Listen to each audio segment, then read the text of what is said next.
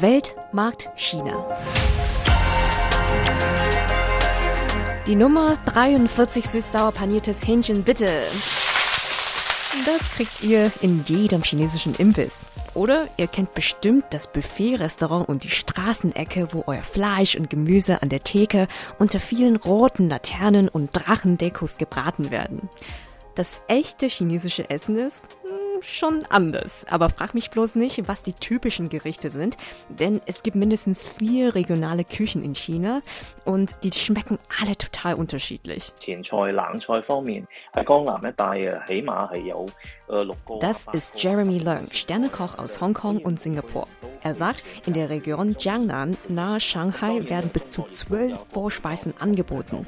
Und natürlich spielt auch das Trinken eine große Rolle. Viele Business Deals werden beim Essen abgeschlossen. Und von Jeremy Leung werden wir später noch mehr über die chinesische Küche erfahren. Aber auch über das chinesische Essen hier in Deutschland müssen wir reden. Die Ente süß-sauer, das wird immer zusammen mit verschiedenen Gemüse zusammengekocht und dann kommen noch Ananasstückchen rein. Der Ananas. das war UK Jim. Er betreibt ein China-Restaurant in Düsseldorf. Wie finden die Chinesen Ananas als Zutat? Die Antwort bekommt ihr auch. Mein Name ist Hang Shen Li. Ich lebe seit fast zehn Jahren in Deutschland und arbeite als Journalistin bei der Deutschen Welle. Mit anderen China-Kennerinnen und Kennern der ARD mache ich diesen Podcast Weltmarkt China. Daniel Satra ist jetzt bei mir, beziehungsweise aus Beijing zugeschaltet. Daniel arbeitet seit drei Jahren als Korrespondent der ARD in China, hauptsächlich fürs Fernsehen. Hi Daniel, hast du schon gegessen? Hi, ja, danke, hab schon gegessen. Ja, habt ihr schon gegessen? Ist eine wortwörtliche Übersetzung von einer Begrüßung auf Chinesisch. Chille ma sagt man auf Mandarin. Ja, chille, chille ma, das ist einfach so eine Floskel, ne, die eigentlich wie geht's euch bedeutet, wie geht's dir? Hast du schon gegessen? Das zeigt aber auch gleich, wie wichtig Essen in China ist. Ja, man sagt zum Beispiel auf Chinesisch auch Mini Shi Wei Tian und das Essen ist das Wichtigste beziehungsweise die Basis des Lebens. Das war also ganz schön katastrophal, als vor einigen Wochen die Restaurants in Beijing wegen Corona schließen mussten, oder? Ähm, Daniel? Wie hat sich das angefühlt, als die Restaurants wieder öffnen durften? Ach, das war großartig. Und weil man ja derzeit in China überhaupt nicht vorhersagen kann, wann wieder alle Läden, Bars, Restaurants für Wochen dicht machen müssen, wegen der drastischen Null-Covid-Maßnahmen hier, bin ich natürlich sofort zu meinem Lieblingsrestaurant gegangen, die Kantine. Ich weiß auch gar nicht, wie die eigentlich richtig heißt, aber die Kantine ist bei uns beim ARD-Studio in Peking um die Ecke. Und da gingen ganz normale Leute aus der Nachbarschaft essen. Alles ist schlicht, rustikal, nix modern oder Shishi. Das ist so ein ganz normales Pekinger Restaurant, wo man für kleines Geld richtig viele leckere Sachen kriegt. Ja, und dabei redet man richtig viel. Also als Kind wollte ich nie chinesisch essen gehen, weil der Geräuschpegel einfach nicht auszuhalten war. Aber jetzt geht's bei mir mittlerweile. Entweder weil ich selbst auch sehr viel beim Essen rede oder ja, ich bin schon durch die vielen Male in Restaurants etwas taub geworden. Ja, stimmt, hast recht. Eigentlich ist es laut, voll und wuselig und alle reden durcheinander und lachen. Das ist, das ist so die Kantinenatmosphäre. Und Essen gehen ist eher so Alltag, ne? Nicht wie bei uns vielleicht einmal im Monat essen gehen mit der Familie als irgendwas Besonderes, sondern hier gehen alle ständig immer essen. Apropos wuselig und laut, das ist jetzt gerade aber echt anders, denn derzeit klingt die Kantine so. Ja, also laut ist etwas anderes, oder? Genau. Aber wegen Null Covid dürfen die Restaurants gar nicht voll besetzt sein und viele Leute trauen sich auch gerade gar nicht essen zu gehen und bestellen dann lieber zu sich nach Hause. Also Lautstärke ist derzeit nicht das Problem hier in Peking. Ja, dann bleiben deine Ohren also erstmal verschont. Und was bestellst du normalerweise so in der jetzt in Anführungszeichen Kantine? Wir bestellen wie alle in China mehrere Gerichte und stellen sie dann in die Mitte. Das Essen teilen ist hier normal. Ne? Also nicht jeder hat seinen eigenen Teller, sondern alle picken mit ihren Stäbchen aus den Schalen und Schüsseln, die in der Mitte stehen. Und das letzte Mal habe ich einfach mein Aufnahmegerät mitgenommen. 这个拍后吧一份， 然后嗯那个呃地三鲜，还有一份 Ich habe Paihuangwa bestellt. Das ist so klein gehackte Salatgurke mit ganz viel Knoblauch und dann Disanchien. Das ist grüne Paprika, Aubergine und Kartoffeln in kleine Stücke geschnitten und mehrfach gebraten mit so einer süßlichen, öligen Soße. Und dann dann mein Lieblingsessen in der Kantine, Chunching Laze Jiding. Übersetzt heißt das Hühnchen in scharfen Chilis nach Chungching-Art. Und Chungching ist eine Millionenstadt im Süden des Landes und die ist für ihr wirklich sehr scharfes Essen bekannt. Und weißt du, warum die Leute in Chongqing so gerne scharf essen? Keine Ahnung. Weil sie gerne schwitzen wollen? ja, vielleicht. Das habe ich nämlich auch Jeremy Learn gefragt, also den Sternekoch, den ihr am Anfang gehört habt. Aber die Antwort verrate ich erst später. Apropos scharf, du scheinst damit sehr gut umgehen zu können. So gibt's denn beim chinesischen Essen eigentlich nichts, was dich am Anfang in China überrascht hat? Doch, und das, Hang Xuan, hat mit Knochen zu tun. Bei meinem Lieblingsgericht Chunching Lase Jiding ist das Wörtchen Ding am Ende sehr wichtig, denn das heißt gewürfelt und bedeutet kleingeschnittenes Hühnchenbrustfilet. Wenn man das nicht extra dazu sagt, dann kommt das Fleisch mit Knochen und Knorpeln dran und das ist überhaupt gar nicht mein Geschmack, aber in China habe ich den Eindruck, lieben die Menschen das, ja? Je mehr Knorpel und Knochenstückchen es gibt, an denen man nagen, saugen und lutschen kann, desto besser. Einer meiner ersten Chinesisch-Sätze, den ich im Restaurant in China dann auch gelernt habe, ist Wo Bu Yao Guto. Ich möchte keine Knochen. Ja, wie ist das bei dir, Hang Shuen? Bist du Knochenfan? Ja, total. Das Fleisch am Knochen schmeckt doch immer am saftigsten. Und beim gegrillten Hähnchen zum Beispiel gefallen mir die Schenkel viel besser als die Brust. Und leider kriege ich die oft nicht, weil es wird ja alles geteilt und die Schenkel gehen dann schnell weg. Übrigens, also das Essen wird zwar geteilt, aber beim Bezahlen ist dann alles anders. Hast du das auch schon erlebt? Ja, genau. Vorher ist alles schön gemeinsam machen, ne? also man isst aus der Mitte und am Ende, da kippt dann ganz schnell die Stimmung. Da heißt es dann nur noch ich, ich, ich, ich. Nicht mehr wir, wenn es nämlich darum geht, wer die Rechnung zahlt. Da kommt dann die Bedienung und schon springt der Erste auf und hält so sein Handy hin zum Scannen. Mit dem QR-Code, da bezahlt man hier eigentlich immer digital mit dem Handy. Und dann drängelt sich schon gleich der Nächste vor und schiebt sein Handy dazwischen, damit er es zahlen kann. Also für mich sehr ungewohnt. Ja, das kenne ich irgendwie. Aber so lebendig sind die Restaurants in den letzten Monaten ja gar nicht mehr wegen Corona. Die Lebensmittelindustrie und die Gastronomie leiden gerade ziemlich stark unter der Null-Covid-Strategie, oder? Ja, das stimmt. Ich konnte neulich in die Provinz Zhejiang reisen, das ist südlich von Shanghai, und da war ich in einem Touristenort, der ist nur so zwei Autostunden von Shanghai entfernt, und habe da Herrn Zhang getroffen. Der betreibt ein kleines Nudelrestaurant und der hat mir erzählt, dass der monatelange Lockdown im nahen Shanghai richtig Folgen hatte für ihn.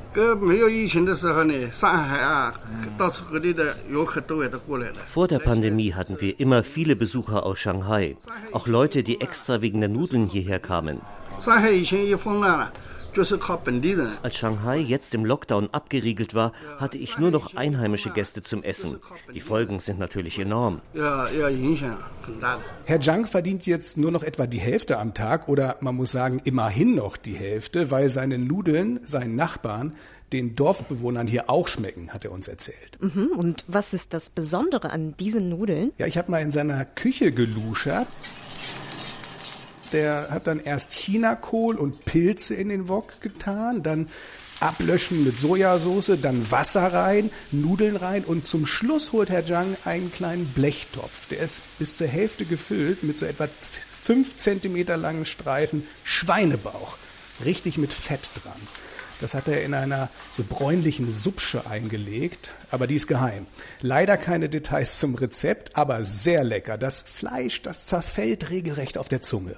Wow, meine Güte, klingt das lecker. Also gut, dass ich schon etwas gegessen habe, bevor wir ins Studio gegangen sind für diese Podcast-Folge. Ja, Ging mir auch so, umso schlimmer. Der strikte Null-Covid-Kurs in China ist wirklich Gift für viele. Zum Beispiel unseren Nudelkoch und auch für einen Bauern, den ich in dem Dorf getroffen habe, Herr Schü, der arbeitet auf einem Großmarkt und erzählt, dass sofort die Polizei anrückt, wenn jemand anfängt, Preise in die Höhe zu treiben.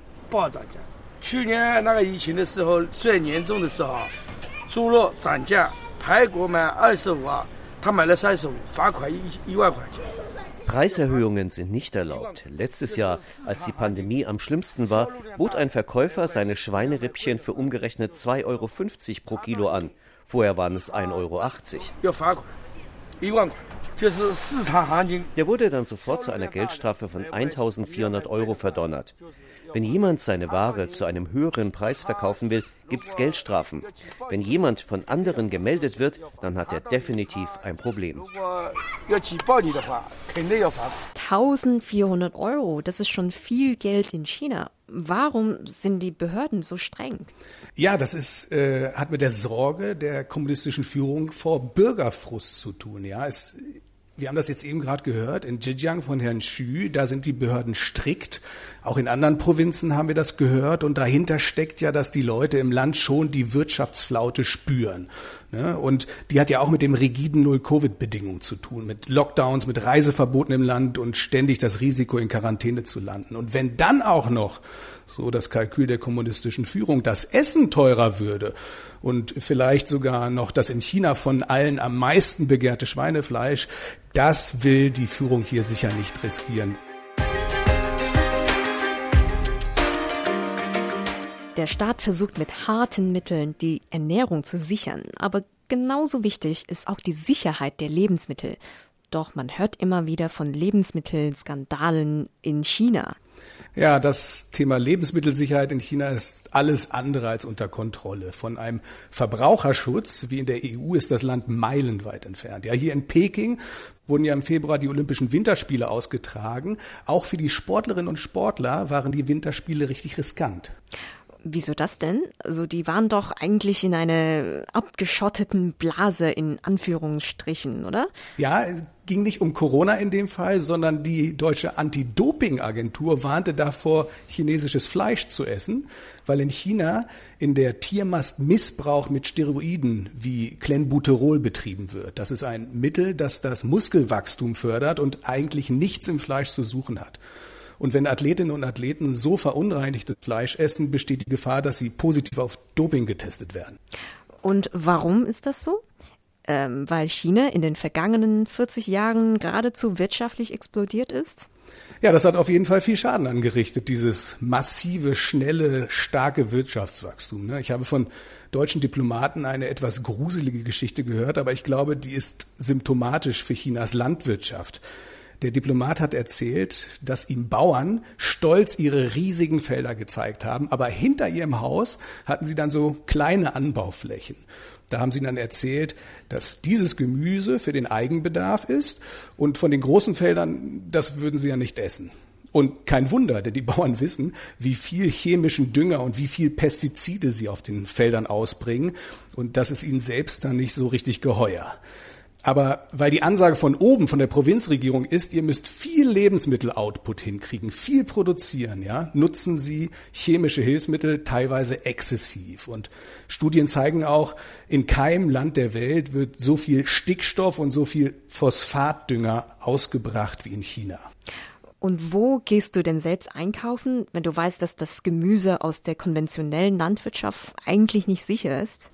So eine richtige Lösung für frische Lebensmittel gibt es leider nicht. Denn egal welches lokal angebaute Gemüse, man muss eben davon ausgehen, dass es deutlich stärker belastet ist als zum Beispiel in der EU.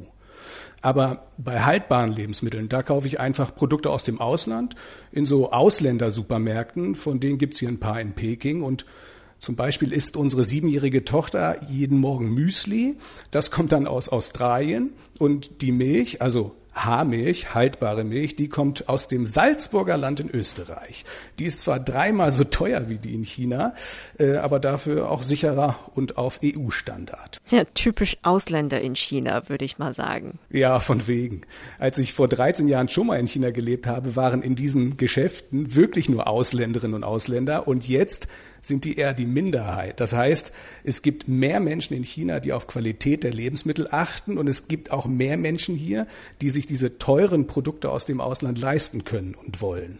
Daniel, ich verstehe schon, dass du deutsches Essen in China manchmal vermisst. Wie geht es aber mir und den anderen Chinesen in Deutschland, wenn wir Heimweh nach unserem Essen haben? Darum geht es gleich. Aber bleib du auch noch mal dabei, Daniel.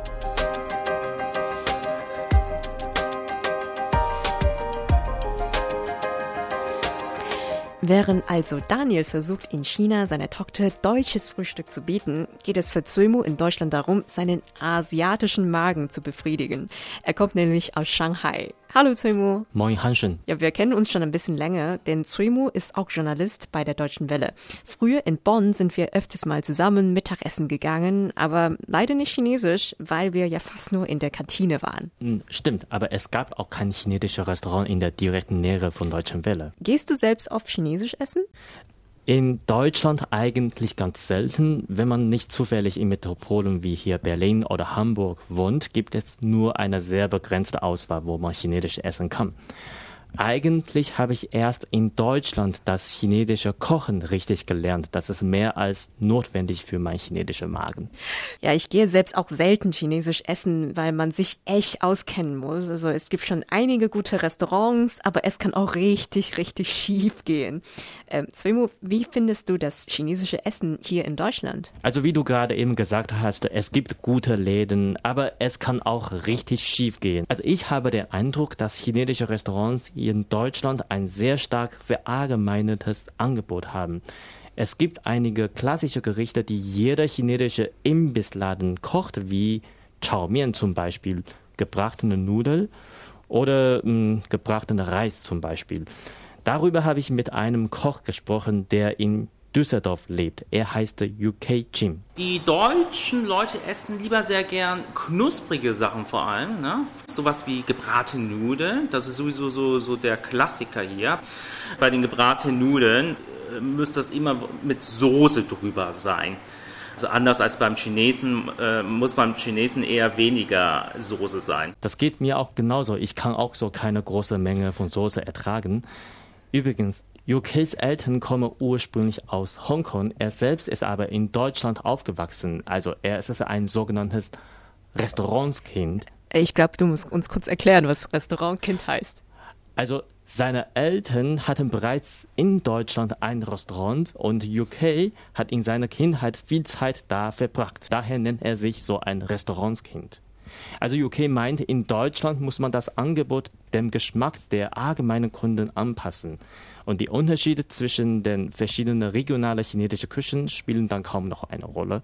Und für meine chinesische Magen hm, ist das total langweilig. Ja, das kann ich total verstehen. Und dabei kann er eigentlich ganz anders kochen. Ich kenne ihn auch seit Jahren und ich habe bei ihm schon viel mega Leckeres probiert, was er extra für mich kocht. Äh, Zhengyu, gedämpfter Fisch zum Beispiel. Genau, er hat leider mir nicht gekocht, nur darüber von dieser gedämmten Fisch erzählt. Also, dass gedämmte Fisch vor allem bei ihm zu Hause gekocht wird. Oder für Kunden und Kundinnen wie dich, die das zu schätzen wissen. Aber die meisten chinesischen Restaurants machen hierzulande leider keine Sonderangebote, selbst für ihre Landsleute, so mein Eindruck. Ja, dann gibt es eben nur gebratene Nudeln, gebratenen Reis, Frühlingsrollen, frittiert. Ja, die sind noch okay. Also zwar eintönig, aber immerhin lecker.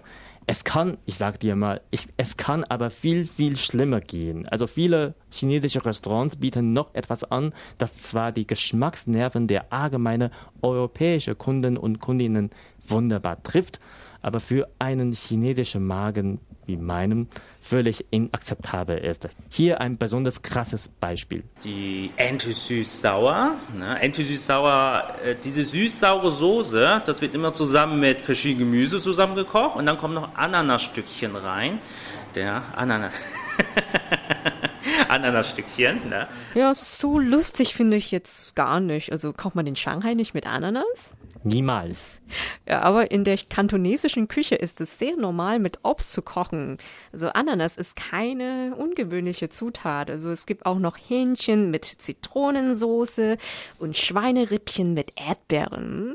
Niemals, betone ich nochmal. Nein, es ist super lecker. Also schau mal, auch wir beide ticken total unterschiedlich. Tja, wir haben alle unsere Vorlieben beim Essen. Und zum Beispiel mein italienischer Nachbar, der kann überhaupt nicht verstehen, wenn ich Ananas auf Pizza lege. Dann sagte er immer, es muss in der Hölle einen reservierten Bereich geben für Leute, die Lebensmittel derartig missbrauchen. Ja, da ist was dran. Leidet so ein echter chinesischer Koch nicht schrecklich, wenn er in Deutschland Essen wie Ente süß-sauer oder Hähnchen mit Mangosoße auf seine Speisekarte nehmen muss? Vermutlich schon. Aber insgesamt finde ich es persönlich sehr, sehr schade, dass in Deutschland ganz wenige chinesische Restaurants es wagen, richtiges chinesisches Essen anzubieten mit einem regionalen Akzent. Um die Geschmacksnerven der breitesten Kundschaft zu treffen, bietet der Hongkonger Koch UK auch die sogenannte Sichuan-Spezialitäten an, obwohl er am besten die kantonesische Küche kennt. Also um den regionalen Unterschied in China deutlich zu machen, zwischen Hongkong und Beijing oder Shanghai und Sichuan sind knapp 2000 Kilometer. Niemand vergleicht hier in Europa spanische Paella mit ungarischem Gulasch, obwohl beides europäisch ist. Sind die Unterschiede in China wirklich so groß oder ist das ein Mythos? Das klären wir gleich.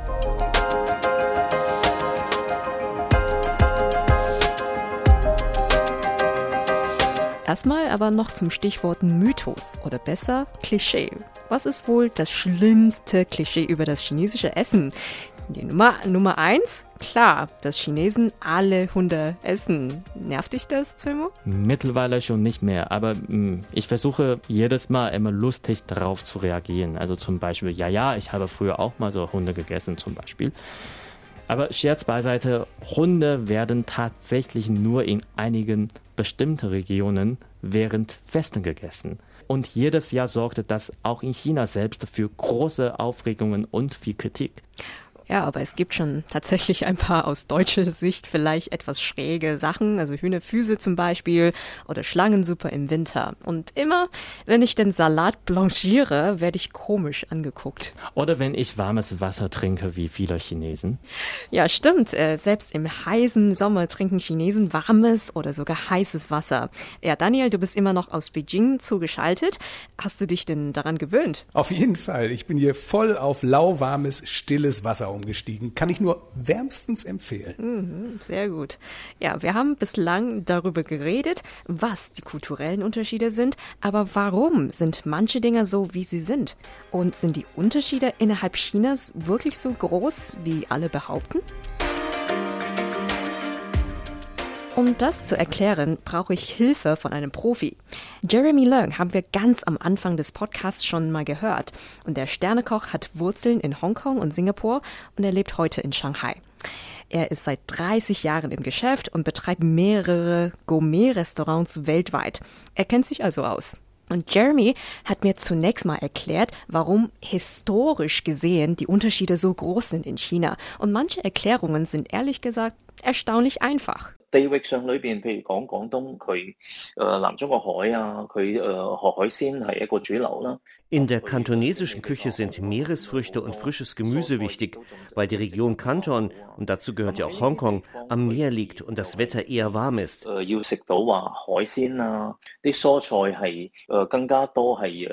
Das Essen wird nicht zu stark gekocht, damit der frische Geschmack erhalten bleibt.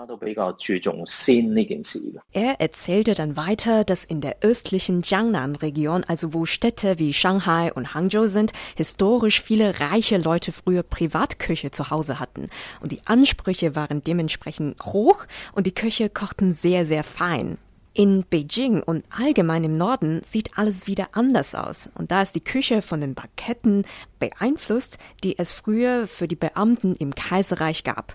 Und damals beschäftigte der Kaiserhof Tausende von Köchen aus dem ganzen Land. Und deshalb ist es heute schwer zu unterscheiden, woher ein Gericht wirklich kommt. Eins ist aber klar. In Beijing wird weniger Reis gegessen als anderswo, weil das trockene Klima einfach nicht passt äh, für den Reisanbau. Aber am interessantesten finde ich Jeremys Erklärung für das Essen in Sichuan. Und das ist im äh, Südwesten von China. 咁诶，你你话四川菜佢其实就最有代表性嘅， 当然系成都同埋重庆啦。in Südwestchina, in der Region Sichuan, sind die Küchen von Chengdu und Chongqing bekannt. Chongqing hat eine sogenannte Hafenkultur. Die Hafenarbeiter waren eher ungebildete, einfache Leute. Sie bevorzugten beim Essen Innereien und was Scharfes. Ja, die Hafenkultur kannte ich gar nicht und ich finde es super interessant. Und bis heute ist die Küche von Sichuan ja eher scharf. Dabei ist der berühmte Sichuan Pfeffer eigentlich gar kein Pfeffer, sondern ähm, die getrocknete Beere eines bestimmten Baums. Ähm, und die äh, prickeln dann unfassbar auf der Zunge.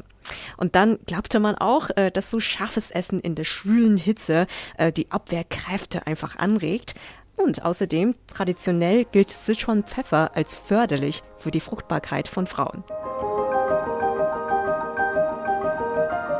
Die regionalen chinesischen Küchen sind so unterschiedlich, dass selbst Sternekoch Jeremy erstmal vieles lernen musste. Und deshalb wundert ihn es auch nicht, dass man im Westen das chinesische Essen nur begrenzt kennt. Und wird sich das denn ändern? Und stecken wir vielleicht doch schon mitten in einer kulinarischen Globalisierung? Das würde ich von meinen drei Feinschmeckern zum Schluss dieser Folge von Weltmarkt China gerne wissen. Unser Sternekoch ist optimistisch.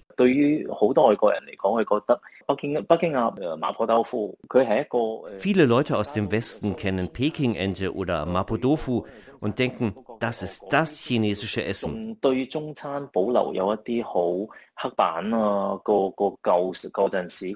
Dieses Image verändert sich aber langsam, je nach Ort. In vielen asiatischen und westlichen Städten haben chinesische Gourmet-Restaurants schon einen breiten Kundenstamm. Ja, so die Einschätzung von Jeremy Leung aus Hongkong und Singapur. Ich sehe mittlerweile auch schon viel mehr Diversität. Also in Berlin zum Beispiel gibt es Restaurants, die nur spezifisch Sichuan-Küche anbieten oder Hotpot, also eine Art chinesisches Fondue. Ähm, Zuimu, eine Frage an dich. Also werden die China-Restaurants hier also doch irgendwann authentisch? Was meinst du? Ich habe leider keinen Glaskugel gerade vor mir. Aber ich glaube, egal ob es mehr regionale chinesische Küche gibt, gebratene Nudeln, Frühlingsrolle, aber auch Ente mit Ananas werden immer auf den Speisekarten stehen. Und Daniel, äh, du bist ja in Beijing, du gehst bald aber nach Deutschland zurück, nach Hamburg zum NDR. Und wird dir das chinesische Essen fehlen? Ja, auf jeden Fall. Das wird richtig hart. Aber zum Glück hat mir gerade neulich eine Freundin, die auch mal hier in Peking gelebt hat, erzählt, dass sie in Hamburg einen super Hotpot-Laden entdeckt hat. Richtig authentisch wie in China. Und da hat man dann in der Mitte diese kochende Suppe und alle sitzen drumrum und schmeißen Gemüse und Fleischstückchen rein. Und dazu gibt's dann einen Dip mit Erdnusspaste, Koriander, Knoblauch, Chiliöl. Das ist echt ein Knaller. Ich bin richtiger Fan. Also ein bisschen lecker China gibt's dann künftig auch für mich zurück in Hamburg. Mm, das klingt ja lecker. Danke, Daniel. Und was denkt ihr über das chinesische Essen? Habt ihr gute oder schlechte Erfahrungen gemacht? Schreibt uns gerne an weltmarktchina.rbb-online.de. Also Weltmarkt China in einem Wort at rbb-online.de. Und wenn euch diese Podcast gefällt, teilt ihn mit euren Freunden, gebt uns gerne ein Like und abonniert uns. Diese Folge von Weltmarkt China wurde gemeinsam mit Daniel Satra, Zui Mu, Astrid Freieisen und Ruth Kirchner produziert. Zum Podcast-Team gehören außerdem Eva Lambi-Schmidt, Benjamin Eisel, Steffen Wurzel und Marc Krüger. Mein Name ist Hang Li. Übrigens, die nächste Staffel von Weltmarkt China startet nach der Sommerpause ab dem 4.10. Und dann gibt es wie immer an jedem zweiten Dienstag eine neue Folge. Und bis dahin einen schönen Sommer.